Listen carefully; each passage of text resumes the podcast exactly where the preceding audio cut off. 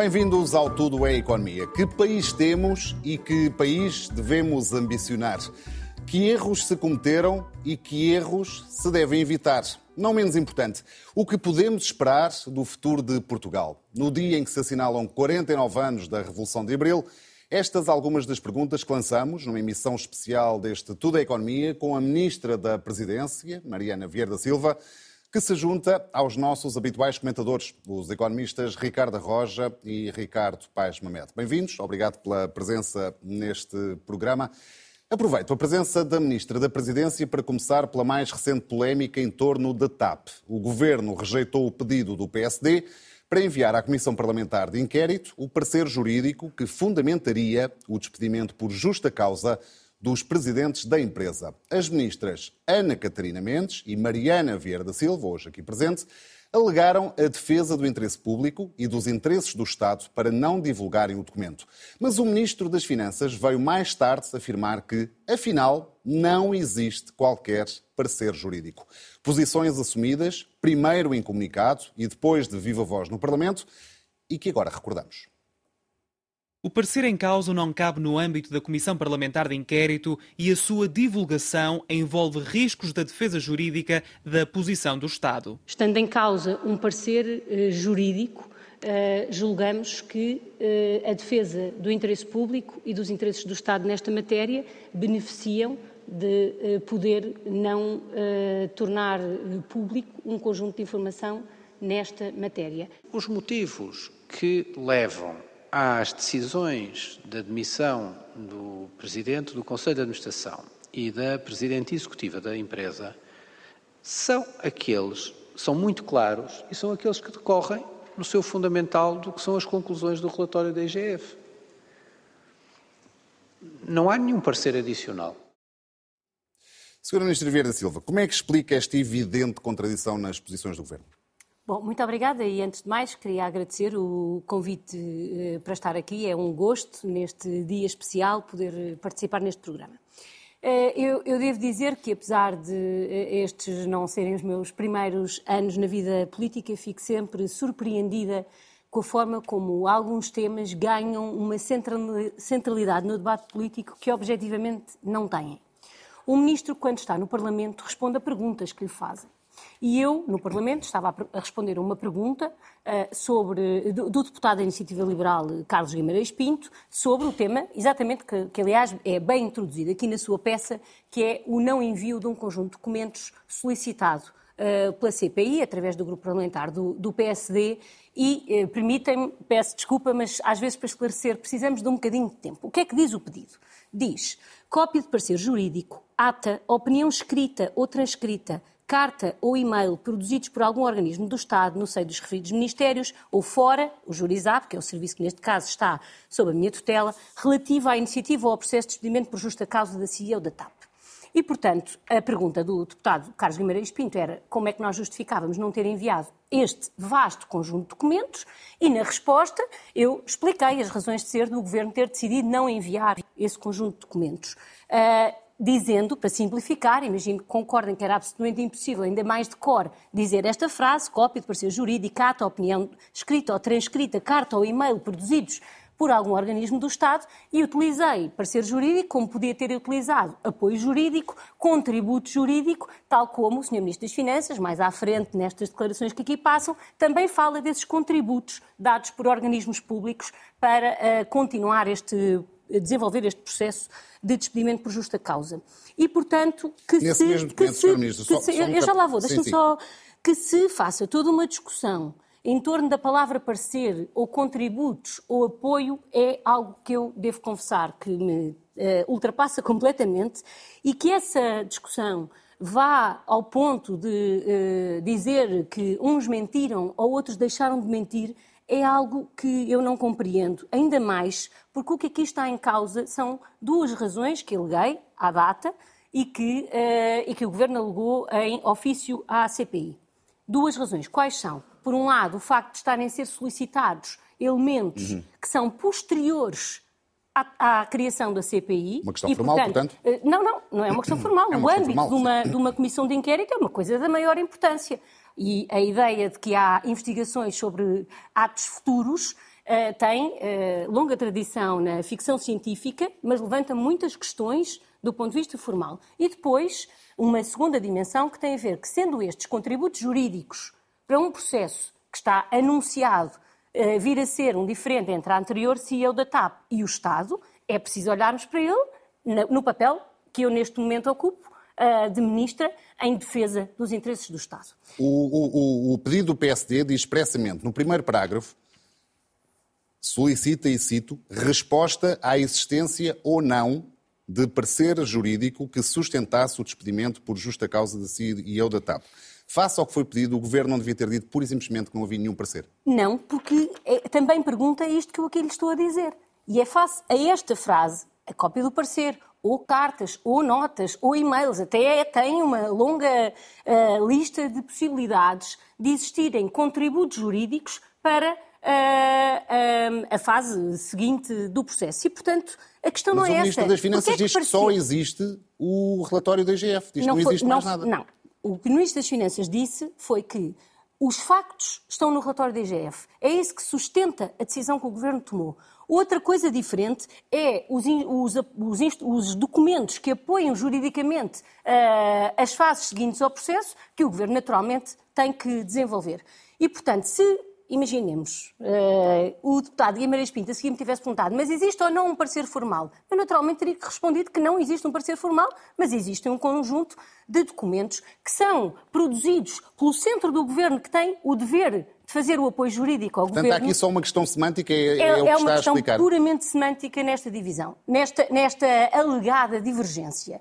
E nós, na vida, acho que também temos de saber concentrar-nos no que é essencial. Deixa-me só dizer, o vou... comunicado do Governo, que agora replicamos, fala claramente de um parecer. Com certeza, mas uh, porque esta frase, que é o conjunto de pedidos que era, que era feito, é muito longa, é, enfim, incomunicável, digamos assim. É impossível seguir uma linha de raciocínio com estes elementos. E, portanto, a nota mais relevante é a seguinte: o Governo entendeu, uh, no primeiro pedido da CPI, que, pelas razões que atrás disse, uma questão de âmbito da CPI e de necessidade de defesa do interesse público, não entregar um conjunto de documentos à CPI. Essa é outra discussão. Já tem uma, um novo pedido e vai responder nos próximos dias, entregando o conjunto de documentos, salvaguardando aquilo que é de salvaguardar no momento em que vai haver um conflito e o Estado tem que defender o seu interesse e, neste caso, e enquanto for ministra, cabe-me a mim fazer, hum. uh, contribuir para essa defesa. Não Agora, existi... como é que, eu peço desculpa, como é que passamos dias a discutir o parecer quando mais à frente é uma questão de ver todas as declarações do Sr. Ministro das Finanças. O Sr. Ministro das Finanças também fala destes contributos de suporte à, à, à decisão é algo que, que me transcende uh, totalmente e, e, que, enfim, uh, talvez já não me devesse surpreender. Agora, eu já não vou dizer que estes não são os temas que preocupam os portugueses, que não são.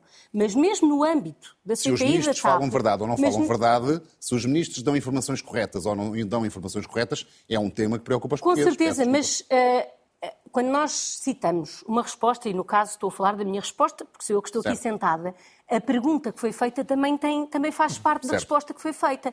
E como lhe digo, era impossível fazer uma resposta no Parlamento num minuto, dizendo uh, nós entendemos que é preciso salvaguardar o parecer jurídico escrito. Era impossível. E, portanto, é uma questão de linguagem. Portanto, sintetizou a coisa, que, simplificou a coisa no, no se parecer. Se eu tivesse dito apoio jurídico, nenhuma desta discussão aqui se estava a passar. E é exatamente disso que estamos a falar.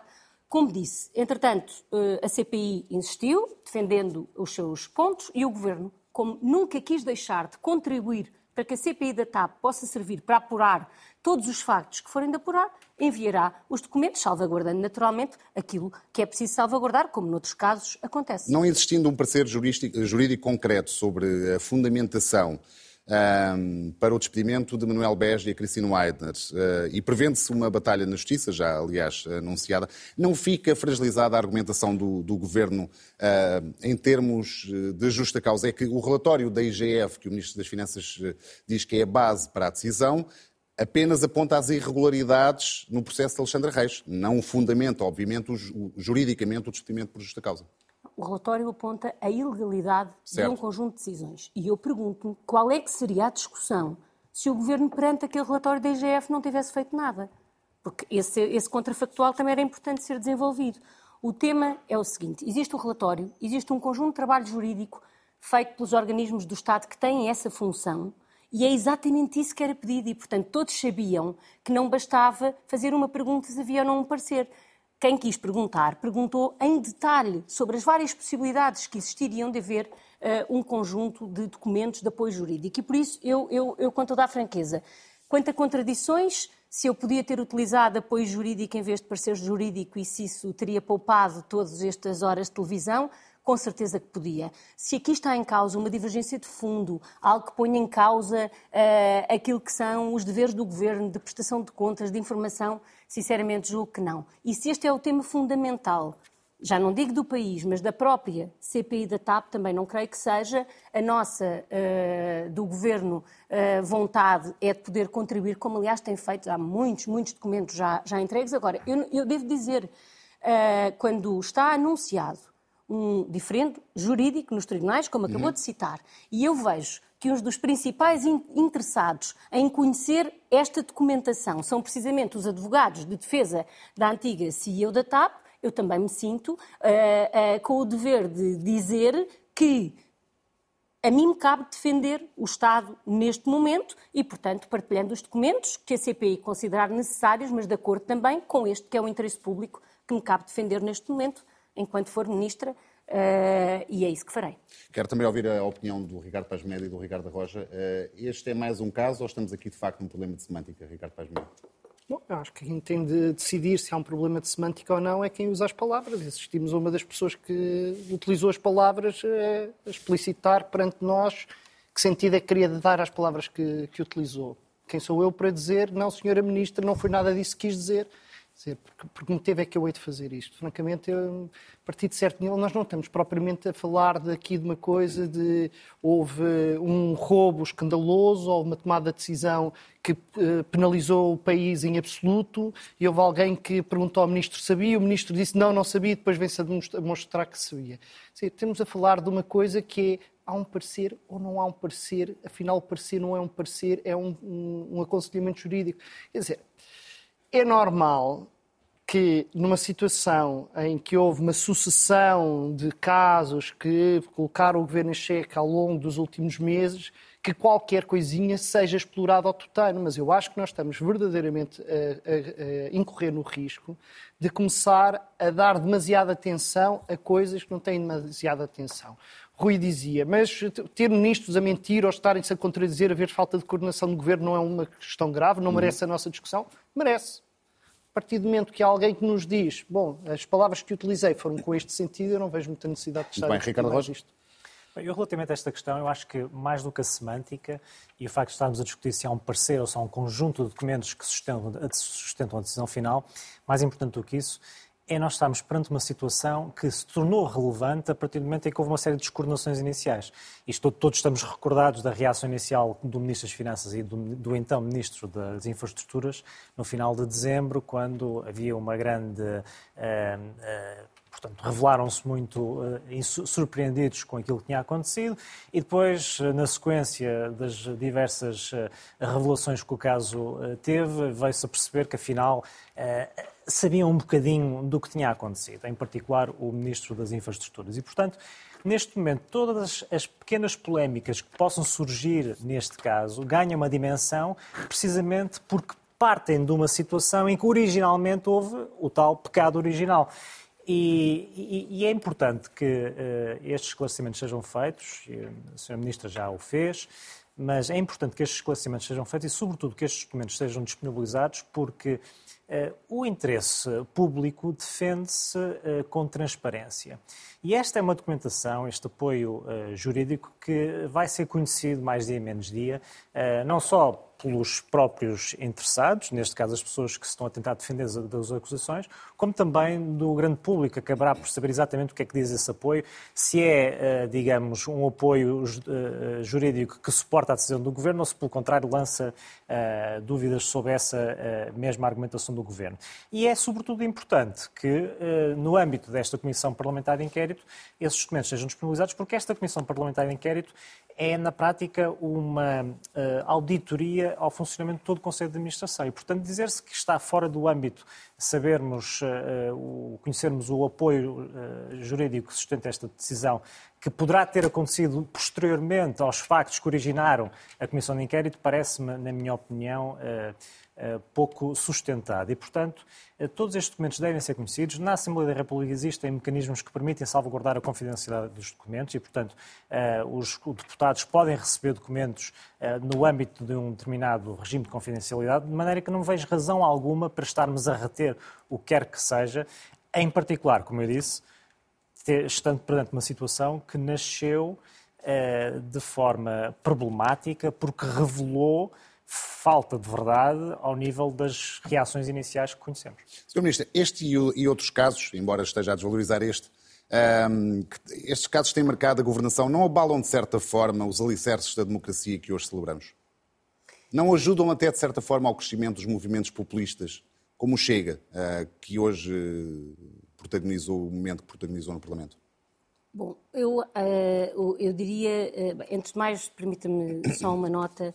Uma coisa são os factos que levaram o governo a decidir a admissão da CEO da TAP. E esses constam do, do, relatório da Inspeção-Geral de Finanças. Outra coisa é o procedimento jurídico que depois se desenvolve em função disso e é desse procedimento que estamos a falar e não dos factos que estão a ser investigados na CPI. Mas, como digo, uh, o Governo quer dizer claramente uh, que não está cá para impedir eh, de forma nenhuma o trabalho da CPI e entregará Uh, nos próximos dias uh, documentação recorrendo precisamente aos, aos, às formas como a CPI pode garantir a confidencialidade de certos documentos. Nós devemos procurar as causas da ascensão dos movimentos populistas até de forma mais intensa do que fizemos quando, durante muito tempo, talvez demasiado tempo, se entendeu que Portugal era uma exceção absoluta a esses movimentos. Uh, e eles têm causas profundas, fundamentalmente na capacidade das pessoas sentirem que o país onde vivem lhes dá as oportunidades para desenvolverem a sua vida. Procurar, num uh, debate totalmente lateral e em torno de uma ou duas palavras, a explicação para o populismo. Eu alarguei eu, o âmbito, eu, da, eu alarguei o âmbito eu, da pergunta aos outros casos. Eu diria não, não, este não é o caso. Este, infelizmente, digo eu, infelizmente, digo eu, não, é, não foi o caso único a marcar uh, governação. E, portanto, quando nós olhamos para as causas, devemos procurá-las na capacidade das pessoas desenvolverem os seus projetos de vida, viverem uh, de acordo com os projetos que tinham para a sua vida, darem aos seus filhos melhores condições de vida, uh, poderem ver o seu país desenvolver-se, ter bons serviços públicos. Isso aí, desse, desse tipo de problemas precisamos de cuidar, de cuidar. Quanto ao resto, obviamente devemos corrigir todos os erros que cometemos e por isso disse que se tinha utilizado uma palavra fora do seu contexto, que não me parece, seria a primeira a corrigi-la. Agora, a concentrarmos agora em tudo o que acontece, as raízes uh, do populismo, parece-me uma desvalorização das suas verdadeiras causas e quando nós falhamos no diagnóstico do problema, raras vezes acertamos na solução. E, portanto, gostaria, e é também o tema mais vasto do programa, sim, que anunciou sim, sim. há pouco, que nos pudéssemos dedicar àquilo que realmente importa, quando, uh, ao fim de muitos anos, temos um período inflacionista, quando uh, temos as famílias a sentirem dificuldades, algumas famílias na sua vida, apesar de depois muitos indicadores económicos mostrarem o desenvolvimento do nosso país, olhemos para as causas, procuremos as soluções uh, e não estou com isto a desvalorizar a necessidade de transparência, de boa gestão da coisa pública, não estou. Só que me parece que estamos a tentar misturar tudo num mesmo saco e quando o fazemos é muito difícil encontrarmos as respostas uh, que precisamos para combater esses movimentos. Uh, Ricardo Paz Mete, uh, democratizar, descolonizar, desenvolver. Estaremos a falhar como país neste último objetivo? Eu gostaria muito de ter tempo para responder essa questão, mas gostaria antes de voltar à rápido. pergunta que Se for rápido, fez... porque obviamente o tempo voa, não é? Não, quer dizer, eh, mas na verdade o que eu queria fazer permite-me responder também Sim. à questão, porque eh, para dizer que o, o meu acordo parcial com aquilo que a, que a Ministra eh, Maria Vieira da Silva aqui nos diz, que eu acho que é o ponto de partida fundamental para nós pensarmos o porquê da fragilidade das democracias. Nós temos de pensar que a fragilidade das democracias não é um problema português as democracias estão a falhar na generalidade do mundo Uh, estão a falhar. Não é que estejam a falhar, é errado o que eu disse. Peço desculpa. É que, como há tanto problema com a semântica, as, as democracias não estão a falhar. As democracias estão uh, sob pressão e algumas estão em risco verdadeiro. Uh, mas isto não é um problema português. Isto está a acontecer na generalidade do mundo e temos tido governos com, completamente antidemocráticos uh, a emergir de processos democráticos, como aconteceu nos anos 30 do século passado, que deu origem às maiores barbáries que conhecemos. E, tipicamente, quando isto acontece na generalidade das democracias, isto é sempre sinal de que as pessoas não estão a encontrar através do regime democrático, resposta para os seus problemas. E desde, neste sentido, eu acho que isto é o ponto de partida para qualquer discussão. Uh, e, neste sentido, é a parte que eu estou completamente de acordo com aquilo uh, que Mariana Vieira da Silva aqui nos trouxe há pouco. Eu acho que nós devemos dar um salto adiante, porque o que referiu há pouco foi a questão da inflação. Nós, em Portugal, não temos apenas um problema de inflação, temos um problema de inflação, temos problemas de acesso à saúde, temos problemas de acesso à educação, temos problemas de acesso à habitação, que hoje são um verdadeiro terror para a generalidade dos jovens que vivem nas zonas metropolitanas, nos centros metropolitanos, e, portanto, nós temos vivido nos últimos anos uma situação em que, efetivamente, o país tem sido pouco uh, eficaz na resposta às necessidades das pessoas. E há uma tendência para se culpabilizar sempre os governos que estão em funções quando se começam a sentir esses problemas. Quer os governos tenham culpa, quer os governos não tenham. E há aqui questões que têm a ver com, que poderão ter a ver com a forma como se geriu determinadas situações em determinados momentos. Também não nos podemos esquecer que houve uma pandemia que já não tínhamos há muito tempo, que houve inflação e que houve uma série de desafios que nós temos, estamos a viver. Para lhe dar uma ideia, nós hoje temos muito mais cirurgias a ser feitas do que há 10 anos e, no entanto, as pessoas sentem que há atrasos nas cirurgias. Pois, pois há, é normal. Houve atrasos nas cirurgias durante a pandemia e hoje há muito, pessoas muito mais velhas do que havia há 10 anos e, portanto, a pressão sobre o sistema é muito maior. O, o 25 de Abril trouxe-nos mais desenvolvimento, democracia e descolonização? Absolutamente. Eu sobre isso não tenho dúvidas nenhumas. Há, há certos dados que nós damos que às vezes as pessoas, nesta indignação geral que se tornou forma de estar na vida, quer para a comunicação social, quer para certos grupalhos políticos que, oportunistas que procuram explorar este nicho de mercado que é o mercado da indignação, eh, que às vezes não nos passa pela cabeça coisa como, coisas como eh, Portugal está entre os 20 de países do mundo com maior qualidade da democracia. Os portugueses estão entre as 10% de população mundial que vivem em países com maior qualidade de democracia. Uh, Portugal tem níveis de uh, confiança nas instituições que são muito mais elevados do que a média da União Europeia. Confiança no Parlamento, confiança no governo. Eu digo-lhe isto, não tendo votado no Partido Socialista, sendo crítico deste governo e, acima de tudo, aspirando a ter uma democracia de ainda maior qualidade. O que é que é uma democracia de ainda maior qualidade? É uma democracia que responde às necessidades básicas das pessoas, mas também é uma outra coisa que não foi aqui referida e que eu acho que qualquer governo e qualquer partido político responsável tem a obrigação de fazer. Não é bradir aí corrupção, corrupção, anticorrupção e depois não fazer nada de consequente em relação a isso. Há atos fundamentais de transparência, de prestação de contas, onde o país ainda pode evoluir. Uhum. Agora, nós quando olhamos para aquilo... Já vamos ouvir, com certeza. Quando olhamos para aquilo que são os países que, têm, que estão à frente de Portugal nos rankings de qualidade de democracia na Europa, há uma característica típica. São muito poucos, são dois, basicamente, aqueles que têm democracias mais recentes do que o nosso. Sendo que um destes dois é a Grécia. Porque a generalidade dos países que têm democracias de maior qualidade são países que têm democracias há 100 anos ou há 150 anos. Nós não, não a temos. E, portanto, aquilo que eu acredito é que nós não temos uma democracia perfeita, não, nunca teremos uma democracia perfeita. O país hoje é infinitamente mais desenvolvido do que era há 50 anos, é infinitamente mais democrático do que era há 50 anos. Felizmente, procedeu à sua descolonização há muito tempo e é um país que tem condições para ter uma população que, acreditando no sistema democrático, exige mais a qualquer governo, a este ou a qualquer outro era capaz de apostar que o Ricardo Roja não vê assim o copo tão cheio, tão meio cheio. Isto, isto, não é um copo cheio, isto não é um copo tão cheio. Sim, foi só uma... Isto não, não foi, isto não é um copo cheio. Isto é um copo que não finge ignorar o que se conquistou hum. e ao, ao, perceber tudo o que se conquistou, não deixa de ser, não é por isso que é complacente com, com tudo o que ainda está por conquistar.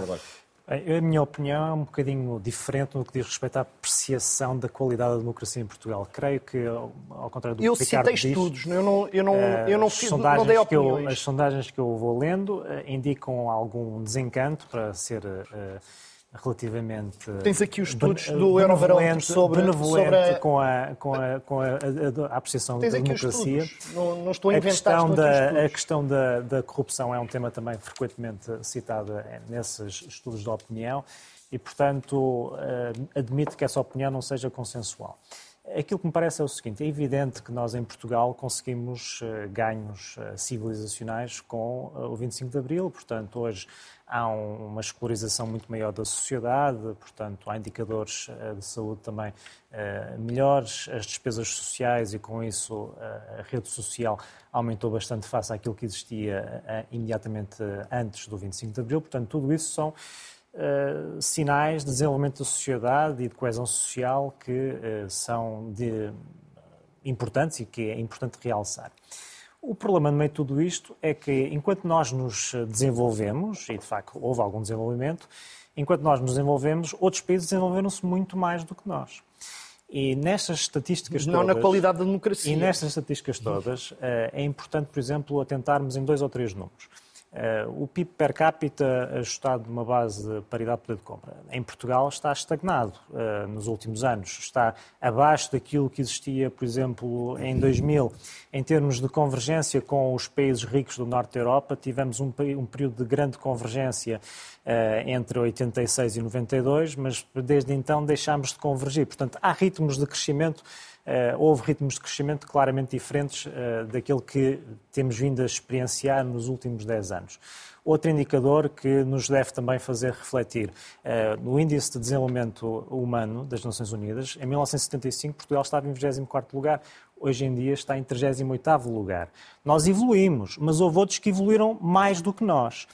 E, portanto, não digo que se veja o copo meio, meio vazio. Não, acho que nós não devemos ter uma atitude derrotista e devemos sempre procurar uh, lutar pela evolução do país e pela evolução da economia mas às vezes temos que pôr em perspectiva os ganhos que nós tivemos face aos outros ganhos de outros países. E aquilo que vemos em Portugal é um país cada vez mais envelhecido porque os jovens vão para fora, é um país onde uma camada muito significativa da população tem salários relativamente baixos, é um país onde continuamos a ver uma, uh, uh, um tecido empresarial uh, que frequentemente investe pouco e inova pouco. vemos também no Estado áreas de complacência, o Ricardo mencionou a questão do acesso à saúde, da educação. Eu acrescentaria, por exemplo, a segurança social, que é uma temática que nos deve fazer preocupar bastante, porque a nossa demografia é muito má. Acrescentaria também a justiça, que sistematicamente é apontado como um dos pontos fracos de Portugal. Portanto, há muitos domínios onde uh, temos que melhorar bastante. E, naturalmente, o populismo que se, uh, de que se fala uh, na cena política é também o reflexo deste desencanto, destas expectativas não cumpridas que vamos observando em Portugal e que eh, chegam também a nós e, portanto, o facto de haver partidos que neste momento têm propostas eh, mais extremistas e mais contra o sistema são também o reflexo de que as pessoas, de certa forma, deixaram de se rever nos partidos tradicionais e isso, a meu ver, reflete também o tal desencanto com a qualidade da democracia de que falava inicialmente. Como deixaram de se rever são 12% dos votos. Temos, estão estamos a, a ignorar o, que, é que, acontece a 88% estão, da população estão, que vota. Estão a crescer, Ricardo, e os partidos do centro são os que estão a perder. A opinião da Sra. Ministra. Um... Bom, uh, nós uh, temos, uh, e, e, os dados que o Ricardo Paz Mamed utilizou são são, são, são, são exatamente esses, indicam uh, uma capacidade da democracia em Portugal resistir e dos fundamentos, uh, tanto do funcionamento do Parlamento como dos governos, serem uh, muito superiores a muitos países e, aliás, com um período grande de recuperação a seguir, a seguir ao, ao período da Troika.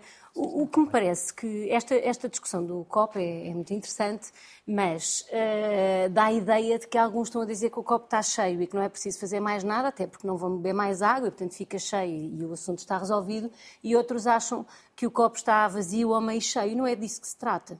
O que se trata é de nós identificarmos quais são os problemas que temos que enfrentar e uh, saber se nesses problemas, que ninguém nega, Estamos ou não a caminhar no sentido da sua resolução? Em que é que podemos eh, ir mais rápido? E, acima de tudo, e essa é a discussão fundamental, quais são as políticas que nos permitem ir mais rápido?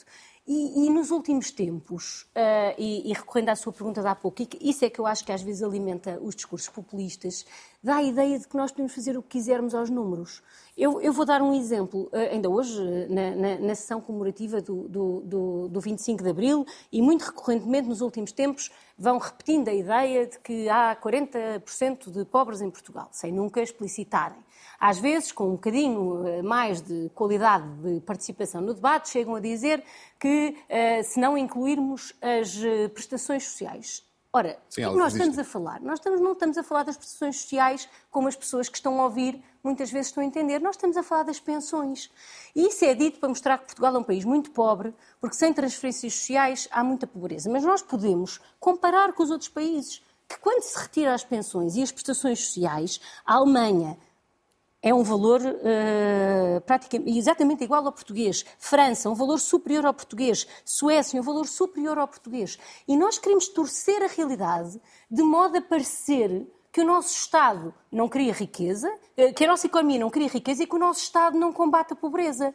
E quando nós criamos uma determinada percepção Portugal é um caso único, enquanto descontamos as prestações sociais e, no caso, também as pensões, somos, uh, temos muita gente em, em, em risco de, uh, de pobreza, nós estamos a contribuir para um debate que não é verdadeiro, que não permite identificar as melhores políticas para o corrigir e que cria um ruído que vai contribuindo. Mas independentemente da comparação, Sr. Ministro. Não, mas é que a comparação é importante Sim. porquê? Porque naturalmente um mas, pensionista, povo, um pensionista povo, não, já não tem salários. Não, não, 1 não, milhão não é... e 700 mil pessoas em Portugal viviam com menos de 51 um euros em mas 2021. É... é um número melhor do que era antes. É uma melhoria. Não, o meu ponto não é esse. 10% dos não é trabalhadores... Não é 40% dos não, não é, de facto. Não, não é de e facto. E quando nós dizemos 40% das pessoas vivem na pobreza, sem explicar do que é que estamos a falar, não estamos a contribuir para um debate informado. E estamos a contribuir para parecer que nada do que está uh, organizado em termos de proteção social é útil ou tem produzido resultados. Pergunta. Uh, estamos melhor do que há 50 anos, e uma vez que estamos hoje nos 49 Sim. anos do, do 25 de Abril, claramente estamos melhor. Estamos tão bem como deveríamos estar? Não estamos. Uh, tivemos uh, duas crises muito profundas nos últimos anos, que tiveram muitas consequências sociais, e sabemos que em qualquer momento de crise são sempre uh, os mais pobres os mais prejudicados e temos muito para fazer. E por isso é possível Uh, identificar as melhorias, saber o que é que temos para fazer e concluir, por exemplo, que uh, não chega uma intervenção sobre as prestações sociais, que é preciso ter uma intervenção nos salários. Essa é uma discussão importante. Eh, fazer uma discussão como se tudo o que existe não servisse para nada prejudica a discussão e cria essa insatisfação e, e, nós temos visto demasiadas vezes. Não, há, não é muito diferente desta ideia de que quando o melhor indicador para nós é dizer que há 20 e qualquer coisa anos eh, Portugal cresce menos que todos os outros, sem explicar que neste tempo há mais do que uma fase e que nos últimos anos isso tem sido diferente e sem concluir que também é um, um tipo de análise que agora se faz como se a crise das dívidas soberanas e a forma como afetou os, os, países do Sul fosse expectável que não tivesse tido conclusões, consequências nenhumas. E, portanto, temos muito caminho para fazer e é evidente uh, que os níveis de desigualdade e os níveis de pobreza uh, são níveis uh, inaceitáveis e que precisamos de combater. O que não são é uh, 40% da sociedade e não são o cada vez pior. E nós, e eu nós vemos, por exemplo, até excepcionaria 10% dos trabalhadores, que habitualmente que aqui se 10% faz. das pessoas que trabalham vivem com menos de 551 euros por mês. Estão em risco de pobreza. Mais de metade dos portugueses em Portugal, obviamente, vive com menos de mil euros por mês. Isto não são dados que deviam soar. Com certeza que são. E qual é, uh, quando olhamos para esses trabalhadores, quem são esses trabalhadores? Esses trabalhadores são os trabalhadores com vínculos precários, com relações laborais precárias. E por isso é que a discussão a fazer quanto a esse indicador é mesmo Uh, e, enfim, naturalmente eu vou defender a agenda do trabalho digno que o Governo aprovou, não, não faria sentido, mas é mesmo saber se, do ponto de vista da, da legislação laboral, uh, fomos suficientemente longe e aquilo que entra em vigor, aliás, no dia 1 de maio, é suficientemente robusto para reduzir a precariedade, porque esses trabalhadores pobres não são, uh, são, são um conjunto de trabalhadores que nós podemos identificar. São aqueles que, pela natureza do seu vínculo laboral e do número de horas que trabalham, não são trabalhadores por conta de outrem. Quando olha para os trabalhadores por conta de outrem, não são esses os números, Aliás, também pela evolução do salário mínimo que fizemos. E por isso, uh, centrar as discussões não numa descrição de uh, mal geral, mas nos pontos onde ainda não conseguimos, apesar da evolução do Estado Social, da evolução do salário mínimo, da evolução dos salários, alcançar os resultados, essa é a discussão que importa e por isso uh, foi das primeiras prioridades deste governo a revisão da legislação laboral. Oh, oh Rui, eu tenho que discordar neste ponto da, da senhora Ministra e reduzir a, a questão dos baixos salários aos vínculos precários não, é não, não, muito não. simplificador eu para dizer o mínimo. Estava a falar dos, dos trabalhadores e, pobres. Estava dizer, a falar dos dizer, que ganham dizer que o facto de, facto, nós em Portugal temos um salário médio que é pouco mais de mil euros. E, portanto, tirando o IRS, eh, fica abaixo dos mil euros, certamente. E, portanto, Uh, temos, de facto, em Portugal uma situação uh, muito má quando nós nos comparamos com, outro países, com, outros países e é por isso que os jovens procuram fora as oportunidades que aqui não têm em Portugal.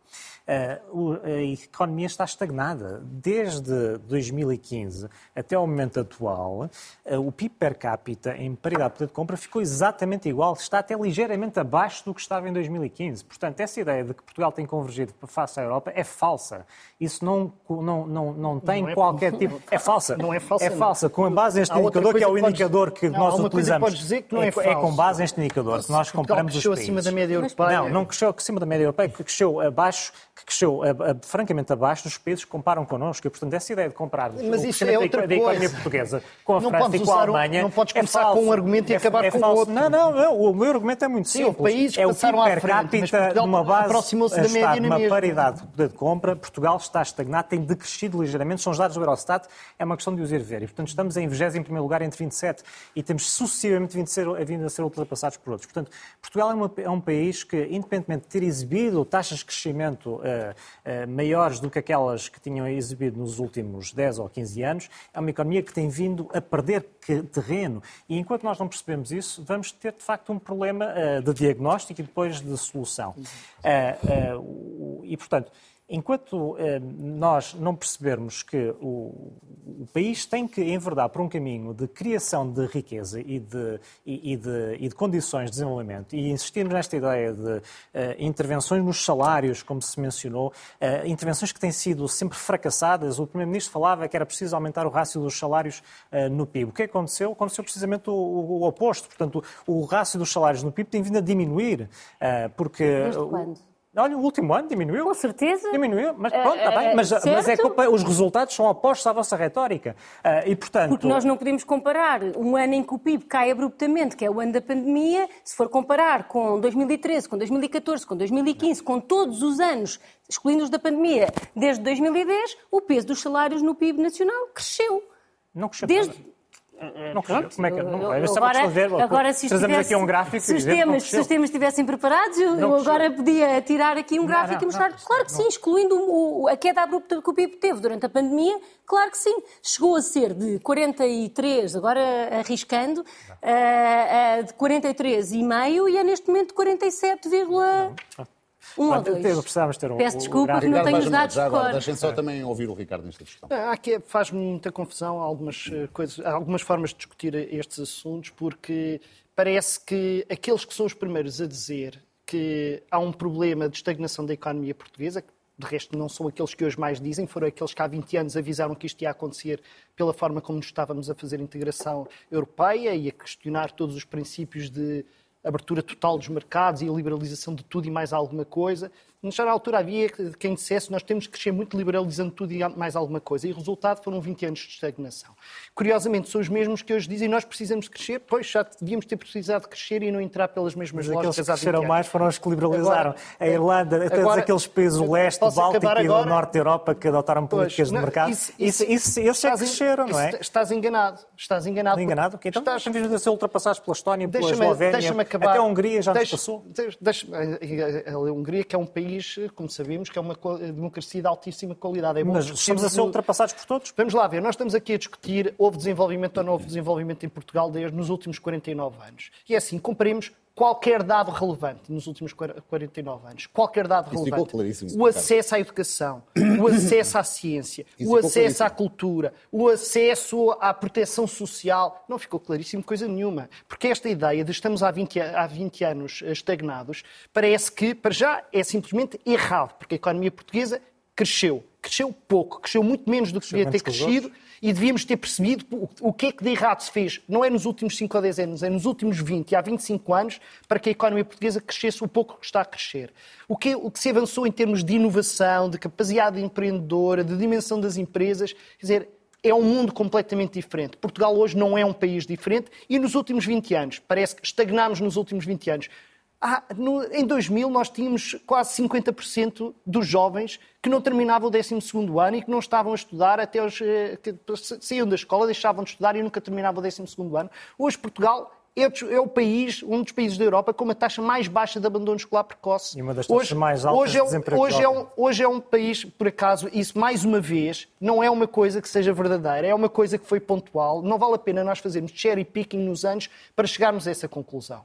E, portanto, não vale a pena estarmos, porque esta tendência de andarmos à procura do dado certo que nos permite uh, Vamos lá ver. Queremos crescimento económico? Vamos discutir como é que se faz o crescimento económico. Tu dizes baixar os impostos. Não, baixar os impostos não funciona. Não funciona. Quer dizer, a Irlanda, é que, olha, é que... a, Irlanda a ideia de que a Irlanda cresceu por causa dos baixos impostos é ignorar aquilo que foi a história desde os anos desde 1958, da, que foi desde 1958, que foi quando a Irlanda decidiu fazer ter uma estratégia baseada na atração do investimento direto estrangeiro, em que fez uma coisa que a iniciativa liberal jamais concordaria, que é fazer uma atração seletiva do investimento direto estrangeiro. É decidir quem vem e quem não vem para o nosso país. É pôr condições de sobre o que é que se produz neste país e o que é que não se produz. Era eh, garantir que há uma intervenção do Ricardo, Estado. objetivo, ter... por favor, como é que vamos crescer mais para também ouvirmos a Sra. Ministra? Bom, como vamos crescer mais é ter, desde logo, uma estratégia que seja consistente. O que nós não podemos fazer é pensar que algum país do mundo alguma vez cresceu sem cumprir duas condições. Uma é ter uma estratégia abrangente de crescimento, outra é achando que resolve os problemas com base numa única, numa única decisão. Portugal precisa. O problema de Portugal, isso dava um programa inteiro, mas eu vou tentar qualquer reduzir um num minuto. Temas, qualquer um destes vou tentar reduzir num minuto. Portugal tem um problema que é de, antigo, que é ter chegado à industrialização tarde, ter empresas pequenas, ter uma forte intensidade de setores de baixa intensidade tecnológica e pouco baseados em mercados externos. E, portanto, o processo de crescimento económico do, Portugal tem de passar por estratégias que fomentem a inovação, que fomentem a capitalização e o crescimento das empresas e que fomentem, a orientação para o exterior. Nenhuma destas coisas vai ser conseguida num, dois anos. Quem acha que consegue fazer isto através de uma redução de taxa de IRC não percebe nada do que alguma vez passou no mundo naqueles países que verdadeiramente foram bem-sucedidos em ter crescimento de longo prazo. Precisamos ter uma estratégia mais consistente do que este governo, a meu ver, tem vindo a seguir em áreas como a inovação, em áreas como a articulação entre universidades e uh, aquilo que é o tecido empresarial, em áreas que têm a ver com uma, uma aposta mais seletiva no tipo de formação que se dá, uh, e, portanto, nós temos de ter uma estratégia que seja globalmente coerente. O que nós não podemos é continuar a alimentar esta ideia de que se houver uns que fazem muito barulho, muito barulho, muito barulho, a gente gasta um, uns milhões com eles e o problema assim resolve-se. Senhora Ministra Vieira Silva, as previsões, as previsões uh, Ricardo, por favor. As previsões de crescimento para os próximos anos, feitas pelo próprio Governo, são em torno de 2%, mesmo com o efeito do PRR. Isto não é pouquinho, utilizando um termo que ficou famoso há uns anos, para um país que se encontra na cauda da Europa? Agora é muito difícil decidir se tento rebater alguma da discussão que aqui estava a ser tida. Vou, vou procurar breve, ligar as duas. Se conseguir ser Não, breve, vou sim. procurar ligar as, dois, eh, as duas questões. Uh, o governo tem, uh, desde, desde que se começou a desenhar uh, o investimento do PRR e do, e do PT 2030, procurado fazer exatamente aquilo que o, que o, que o Ricardo Paz Mamed aqui, aqui referia, que é procurar identificar quais têm que ser as bases desse crescimento e uh, investir nelas. E é isso, no meu entender, admito que uh, uh, não podia ter outro, mas aquilo que temos feito.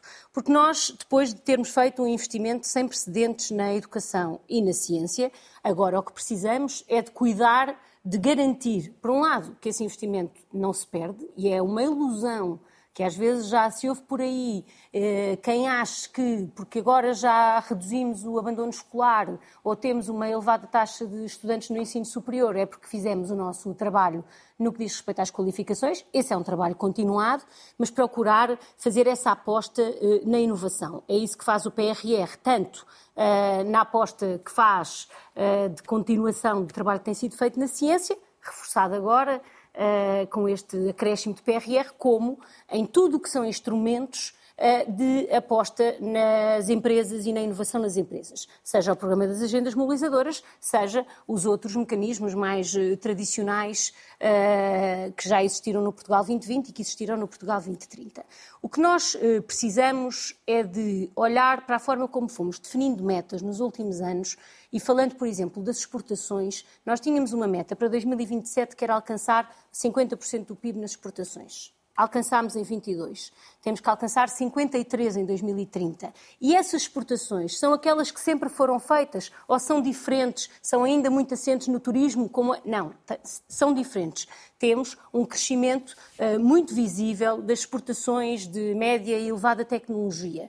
Uh, eu, eu, uh, é sempre muito fácil depois dizer, ah, a senhorista está a dizer que está tudo bem. Não é isso que eu estou a dizer. O que estou a dizer é, Portugal tinha uh, há 20 anos identificado quais eram os seus principais constrangimentos ao crescimento e ao desenvolvimento. E foi um por um, com avanços, com recuos, com um tempo cheio de crises como aquele que vivemos, superando esses desafios. E é por isso que é possível olhar para o futuro com, uma, com a confiança de quem já não tem o déficit de qualificações que tinha, uh, corrigiu esse déficit. Tem nas áreas fundamentais, uh, na economia futura, nas alterações climáticas, na economia digital, capacidade para fazer estas transições numa situação que já não é de desvantagem face a toda a gente, como estávamos antes, mas numa situação de igualdade. E o que temos é de continuar. Agora, se uh, entendemos que em cada momento e com cada mudança que acontece cada, em cada momento da nossa vida, precisamos de inverter a estratégia, fazer uma nova estratégia, ou se entendemos que existem uh, milagres uh, e medidas que, únicas que resolvem os problemas, talvez uh, possamos falhar. Temos condições, e mesmo há pouco foi referido um, dos indicadores um dos desafios maiores que o país tem, que é o desafio demográfico. Uh, é um desafio enorme para os sistemas de proteção social e para o crescimento da nossa economia. Mas mesmo aí, nós podemos ver um alinhamento grande entre medidas de política muito criticadas por alguns, como, por exemplo, um olhar de forma diferente para a política de entradas no nosso país e uma uh, alteração no saldo migratório e mesmo uh, no saldo populacional uh, global uma mudança muito significativa face ao que se viveu desde mais ou menos 2004 para cá. E, portanto, com um grande foco nestas prioridades e procurando colocar os recursos em função da estratégia que definimos e não ter uma distribuição de recursos para dar um bocadinho a todos, mas alinhada com, com a estratégia, julgo que temos condições para crescer, como foi possível demonstrar que era possível inverter a partir de 2015 o nosso caminho e que agora uh, precisa de crescer. Agora, não há um crescimento por milagre. Ou enfrentamos os desafios que temos, ou enfrentamos as fragilidades que o nosso país tinha, ou não conseguimos crescer. O nosso entendimento é que estamos a enfrentar, isso é visível nas exportações, é visível uh, mesmo nos, nos indicadores de desigualdade, nos indicadores de qualificações e até uh, com muito caminho por fazer nos indicadores Ricardo Pazmeda, há também aqui um problema da organização do Estado, ah, sem dúvida. que entrava o nosso crescimento. Ah, sem dúvida. E agora acho... peço-vos mesmo respostas muito breves. Acho que há um problema da organização do Estado, acho que há um, uma desqualificação muito da função pública, há um envelhecimento muito grande da função pública. Durante anos a fio, a, a função pública foi vista como uma variável de ajustamento orçamental e uh, houve muito caminho que ficou uh, por fazer e hoje os serviços da, da administração pública refletem refletem muito isso. Eu estou farto, nos últimos tempos, de assistir a situações em que uh, há uma incapacidade brutal de conseguir dar resposta a desafios que exigiam um Estado operante, porque uh, há, uh, não há recursos no Estado para dar resposta Apesar àquilo que é Apesar de termos hoje mais funcionários públicos do que tínhamos quando a Troika chegou ao país. Bom, isso eu simplesmente não acredito nesse número só por uma razão. Calma. Não oficiais, Ricardo. Fui. Não... Está bem, mas eu vou-lhe explicar porque Estou é a usar o seu argumento. Mas eu vou-lhe explicar porque é que o meu argumento não deixa de ser válido. E eu continuo a dizer, eu não acredito nisso. É porque simplesmente a tendência que havia anteriormente era para ter, se reparar nas séries estatísticas de contratações de prestação de serviços no Estado, elas foram aumentando, aumentando, aumentando, aumentando. E a gente, mas porquê é que querem tanta prestação de serviços? O que esteve a acontecer em todos os setores foi que, em vez de termos funcionários públicos,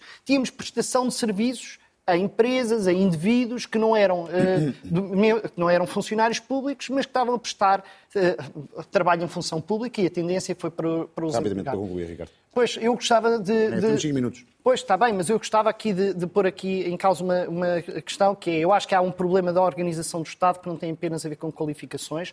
Acho que o tipo de relação que o Governo, não apenas este, este também, mas não é o único Governo, tem um problema de relacionamento com, uh, com a administração pública. Há uma má divisão de trabalho entre o Governo e a administração pública e o que eu vejo é uh, os, os, os governos tendem a confiar pouco, a apostar pouco na estruturação da administração pública e tem a tendência para querer gerir coisas que deviam ser geridas pela administração pública. Claro que se entra aqui numa pescadinha de rabo na boca, que a administração pública não tem competências e, portanto, os governos tendem a querer substituir-se a um papel que devia ser da administração pública e o resultado é ineficiência. E também gostava, e isto não vou desenvolver... 20 segundos. 20 segundos.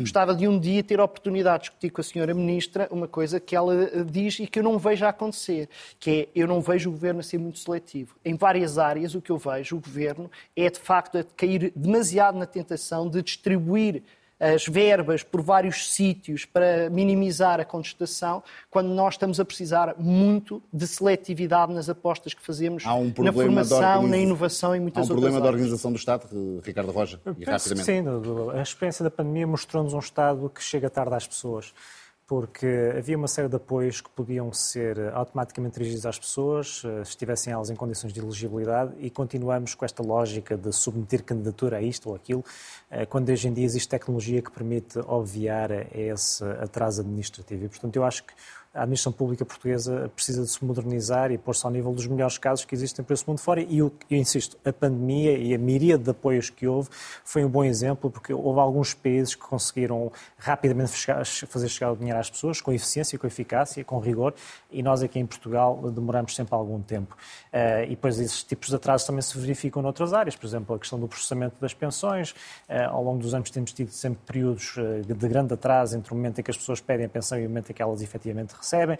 Temos setores onde uh, falta também uh, eficiência, o caso da justiça, onde há atrasos imensos e há, sobretudo, uma grande opacidade administrativa que uh, impossibilita as pessoas sequer de perceber em que ponto de, do, do, do rol judiciário é que, é que as, suas, as suas questões estão de forma que há, há, de facto áreas onde o Estado precisa de ser muito mais, uh, muito mais eficiente. E, e depois há o, o, há o seguinte também, há depois uma grande incompreensão, como é que nós conciliamos um Estado que tem estes atrasos todos e que evidencia esta ineficiência com uma carga fiscal que é cada vez maior.